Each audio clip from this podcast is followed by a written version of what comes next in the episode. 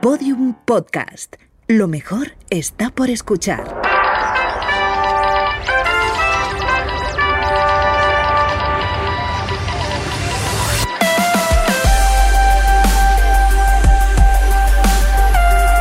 Tentación a Medianoche, un podcast que homenajea la radionovela escrita por Rafael Barón en adaptación de su novela homónima y realizada para la cadena Ser en el año 1973. Episodio 16.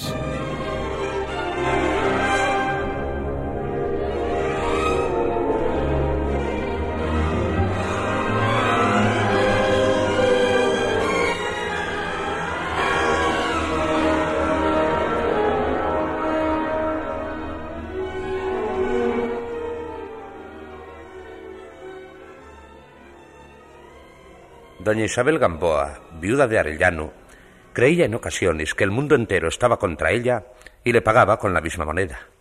Era inútil que José Ramón, el único de sus hijos que todavía no se había casado, volando lejos de ella, tratase de hacerle ver las cosas con mayor optimismo. Mamá, por favor, se trata sin duda de una mala interpretación por tu parte. Sí, claro. Yo nunca tengo razón. ¿Quién ha dicho semejante cosa? Lo que ocurre... Lo que ocurre, hijo mío, es que todos estáis hartos de mí. Mamá. Todos. Ciega tendría que estar para no haberme dado cuenta, después de lo que me hicieron tus hermanos. ¿Pero qué te hicieron? En primer lugar, casarse. Mamá, por favor, si consideras el matrimonio de mis hermanos como... no sé, como una falta de cariño, como... E- En eso tú no has sido tan tonto como ellos. Ya ves que no me ofeco, que sé reconocer las cosas. Pero Danielito... Daniel terminó su carrera, le destinaron al norte. Y en cuanto se incorporó a su destino, se dejó embaucar por la que ahora es su mujer. Una niña tonta, una inútil, que solo piensa en pintar la mona. Marisa es una buena chica, se quieren mucho, están muy enamorados. Lo que está Daniel es engañado, porque ella, la mosquita muerta, sabe bailarle el agua. Y Amparito, ¿qué me dices de tu hermana Amparito? Que también es feliz con su marido. En Málaga. ¿Dónde podría serlo si no?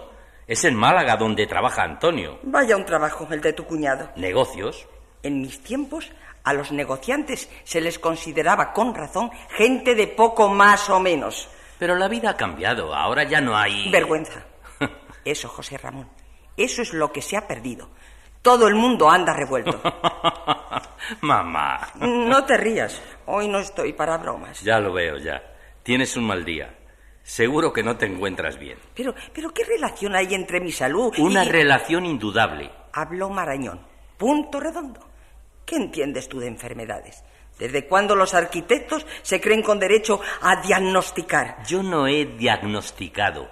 Me limito a repetir lo que te han dicho los médicos. Cualquiera se fía de ellos. Además, la experiencia... ¿La experiencia de qué? ¿Acaso crees que por tener 36 años puedes pontificar? A la edad que tú tienes ahora, tu padre te daba ciento y raya, Siempre he tratado de parecerme a él. sin conseguirlo. Más que en lo superficial, en lo que no dependía de ti, en la cara, en el pelo. Bueno, de todas formas, tu padre era infinitamente más guapo y todo un caballero. ¿Mm? ¿Es que yo no lo soy? Tú eres en muchísimas cosas, en casi todas, como la gente de ahora, aunque estés muy lejos de ser un jovencito, claro. Por eso todo te parece bien y, y das facilidades, ¿Facilidades?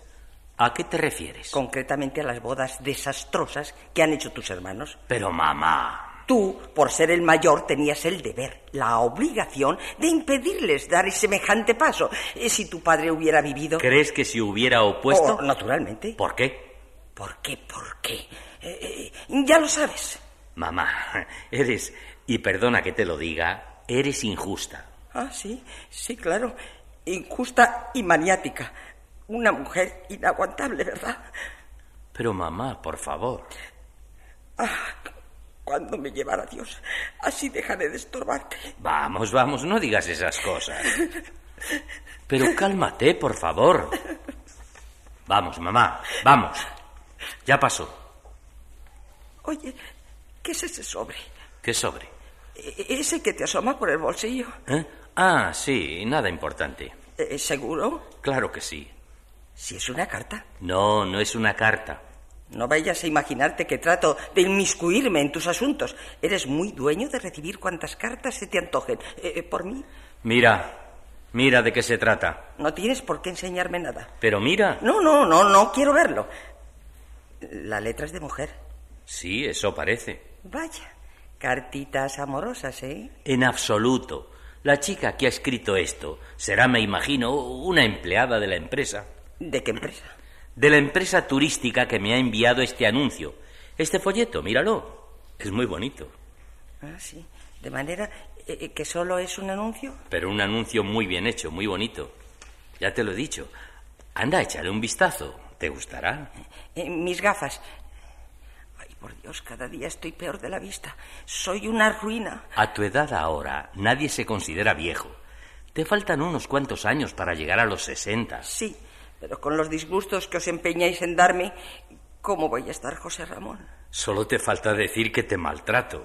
Espiritualmente, desde luego. Mamá. Déjame tranquila. No me gustan las carantoñas. A ver, abre el anuncio. ¿Y qué dice aquí? Se me nublan los ojos. Dice, ¿por qué no viene usted con nosotros a Rumanía?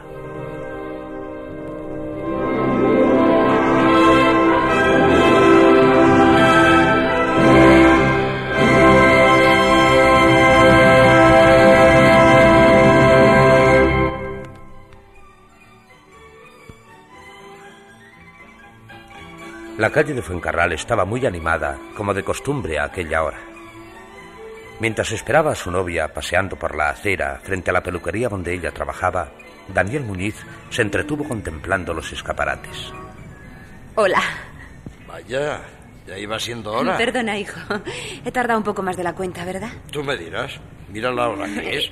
Eso, de verdad, de verdad, ¿por qué me lo dices? ¿Para que me dé cuenta de mi retraso o para que me quede bizca mirando tu reloj nuevo? Eso ha estado bien. Anda, vamos. ¿A dónde? A donde tú quieras. Eh, De cafetería, si te parece. Porque a estas horas cualquiera se mete en una discoteca. Además que somos un poco maduritos para entrar en un club de juventud. ¿Maduritos? Ah, vosata, en plena forma. ¿O es que tú serías capaz de cambiarme por un chaval, Uh, Mm. por un melenudo? No, no, eso no, ni loca. Para mí ya lo sabes, no ha habido nunca más hombre que tú. Ni le habrá, supongo.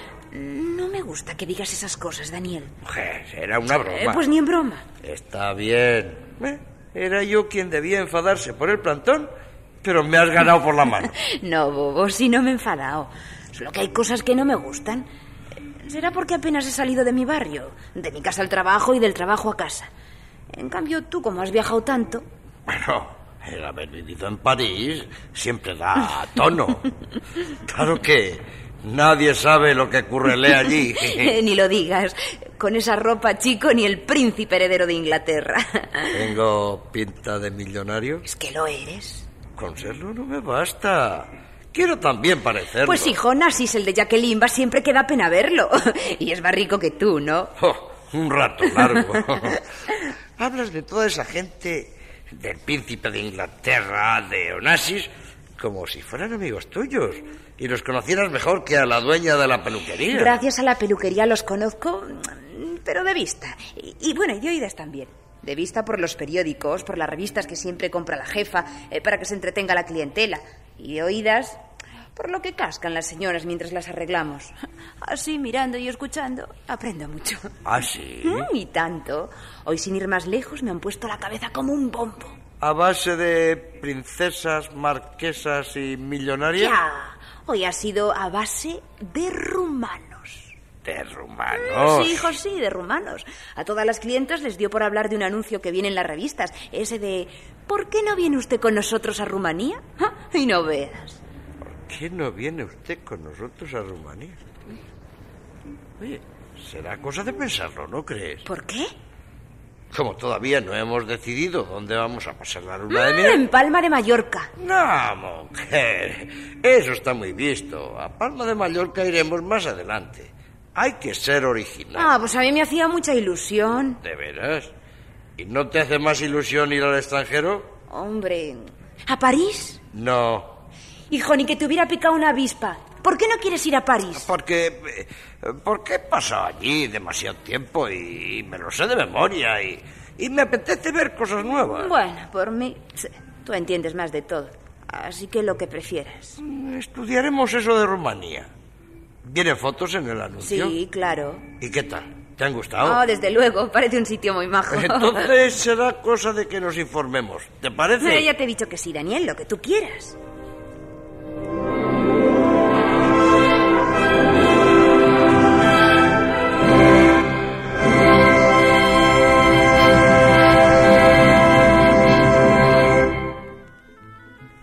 La prensa llegaba con cierto retraso al cortijo de Paco Luján. Y éste la esperaba con la natural impaciencia, deseoso de comprobar si se hablaba de él y, en este caso, de los comentarios que provocaba su retirada. A ver. Uy, hijo Paco, vas a romper el periódico. Es que ¿Cuándo vas a aprender a dominar tus ímpetus? yo soy así, ya me conoce. Soy muy impulsivo. A veces. ¿Qué quieres decir? Nada, hombre, nada. Sigue con tu periódico. Está bien, está bien, está bien. Nada, está nada, está nada. ¿Qué? ¿Se acuerda alguien de ti? Hoy no encuentro nada. Ay, Eh, Por eso no te desesperes. Tal vez mañana. Pero si tanto echas de menos el planeta de los toros, ¿por qué estamos aquí en el cortijo, como al margen del mundo? Te aburres, ¿verdad? Un poco, no voy a negarlo. Yo no estoy acostumbrada a esta clase de vida. Para una temporadita me parece bien. Vamos, para asistir a una tienda y estar de fiesta tres o cuatro días, pero, pero esto... Lo siento, Carmen. Además, a, a ti te conviene que te vean. Claro que como has hecho correr el bulo de que esta temporada no toreabas por estar convaleciendo del último puntazo... No fue un puntazo, Carmen, sino una colnada que por poco me deja tieso mitad al ruedo. Eso, la gravedad siempre la exageran los partes facultativos. Tú no creerás en ellos, ¿verdad? Por lo general ya puede ser grave una cornada, pero con unas inyecciones de penicilina, asunto resuelto. Eh, ¿Cómo puedes decir esas cosas? Tú, tú, que me has visto a eh, mí... tú, como todos los hombres, tienes mucho cuento. Carmen. ¿Eh? Pac. Anda, anda, volvamos a Madrid. En pleno verano. De paso, si tú quieres. No pretenderás seguir aquí hasta el otoño. Una vueltecita por el extranjero nos vendría de perlas, ¿no crees? Si tú quieres ir, ¿Yo sola? eso no. Conmigo, como está mandado. Desde luego. ¿Qué? ¿Iremos? Sí. Mm, ¡Qué guapo y qué simpático eres! ¡Un beso! Mm. Ahora solo nos Mm. Bueno, falta bueno. elegir el sitio adecuado. Cosa un poco difícil porque yo conozco casi toda Europa y gran parte de América. Ya lo sabes, como estudié en Suiza y en Londres y... En fin, que no me gustaría volver una vez más a los mismos sitios. Quiero algo nuevo, ¿comprendes? Un mundo para mí desconocido.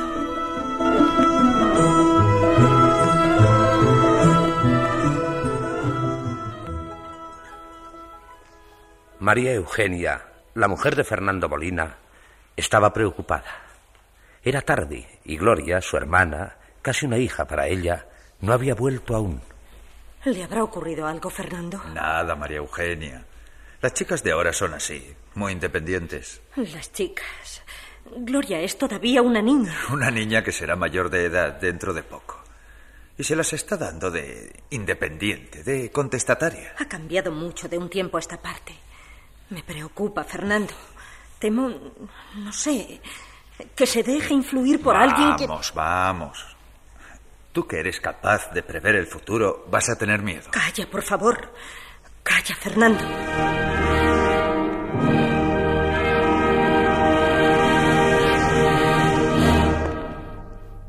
Les hemos ofrecido el capítulo octavo de Tentación a Medianoche, de Rafael Barón. Ahora, antes de escuchar nuestro habitual avance, presten por favor atención especial a este mensaje. María, María, María. ¿María qué? María Fontaneda. Qué buenas, crujientes y ligeras son las galletas Fontaneda. María. ¿María qué? María Fontaneda. ¡Cra, cra, cra! La buena María. Galletas Fontaneda. Galletas Fontaneda, las buenas galletas. segura, rápida y bella. Olla a presión majefesa, insustituible. Majefesa, lo práctico hecho bello. Con leche y cereales, Danone hace el Daní. Puro alimento. También le añade chocolate o vainilla, ¿Eh? caramelo. Mm, Qué bueno es el Daní. ¿Qué cantidad de alimento? Daní de Danone. Tentación a medianoche. Nuevo gran éxito de Danone, Fontanera y Majefesa, editado por Cid y distribuido por Balado, Beza 7, Madrid 29, estará muy pronto a la venta en todos los kioscos y librerías de España.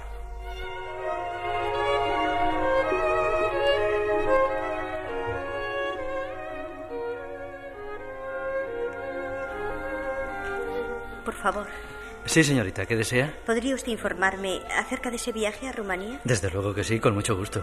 Verá, se trata de... Perdone, antes de eso quisiera que me dijese los documentos que necesito.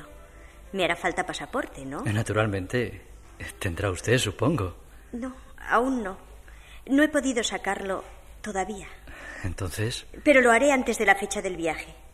Entonces podré hacerlo. En Tentación a Medianoche han actuado hoy por orden alfabético Fernando Alonso, Mari Carmen Aranda, María Arias, Rosa María Belda, Matilde Conesa, Luis Durán, Alfonso Gallardo, Rogelio García, Eduardo La Cueva, Julio Montijano, Maribel Ramos, María Romero, Pilar Respao y Matilde Vilariño.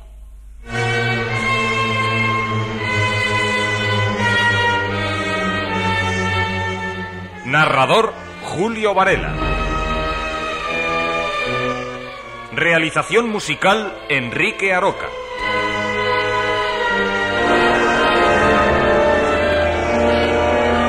Dirección José Fernando Dicente.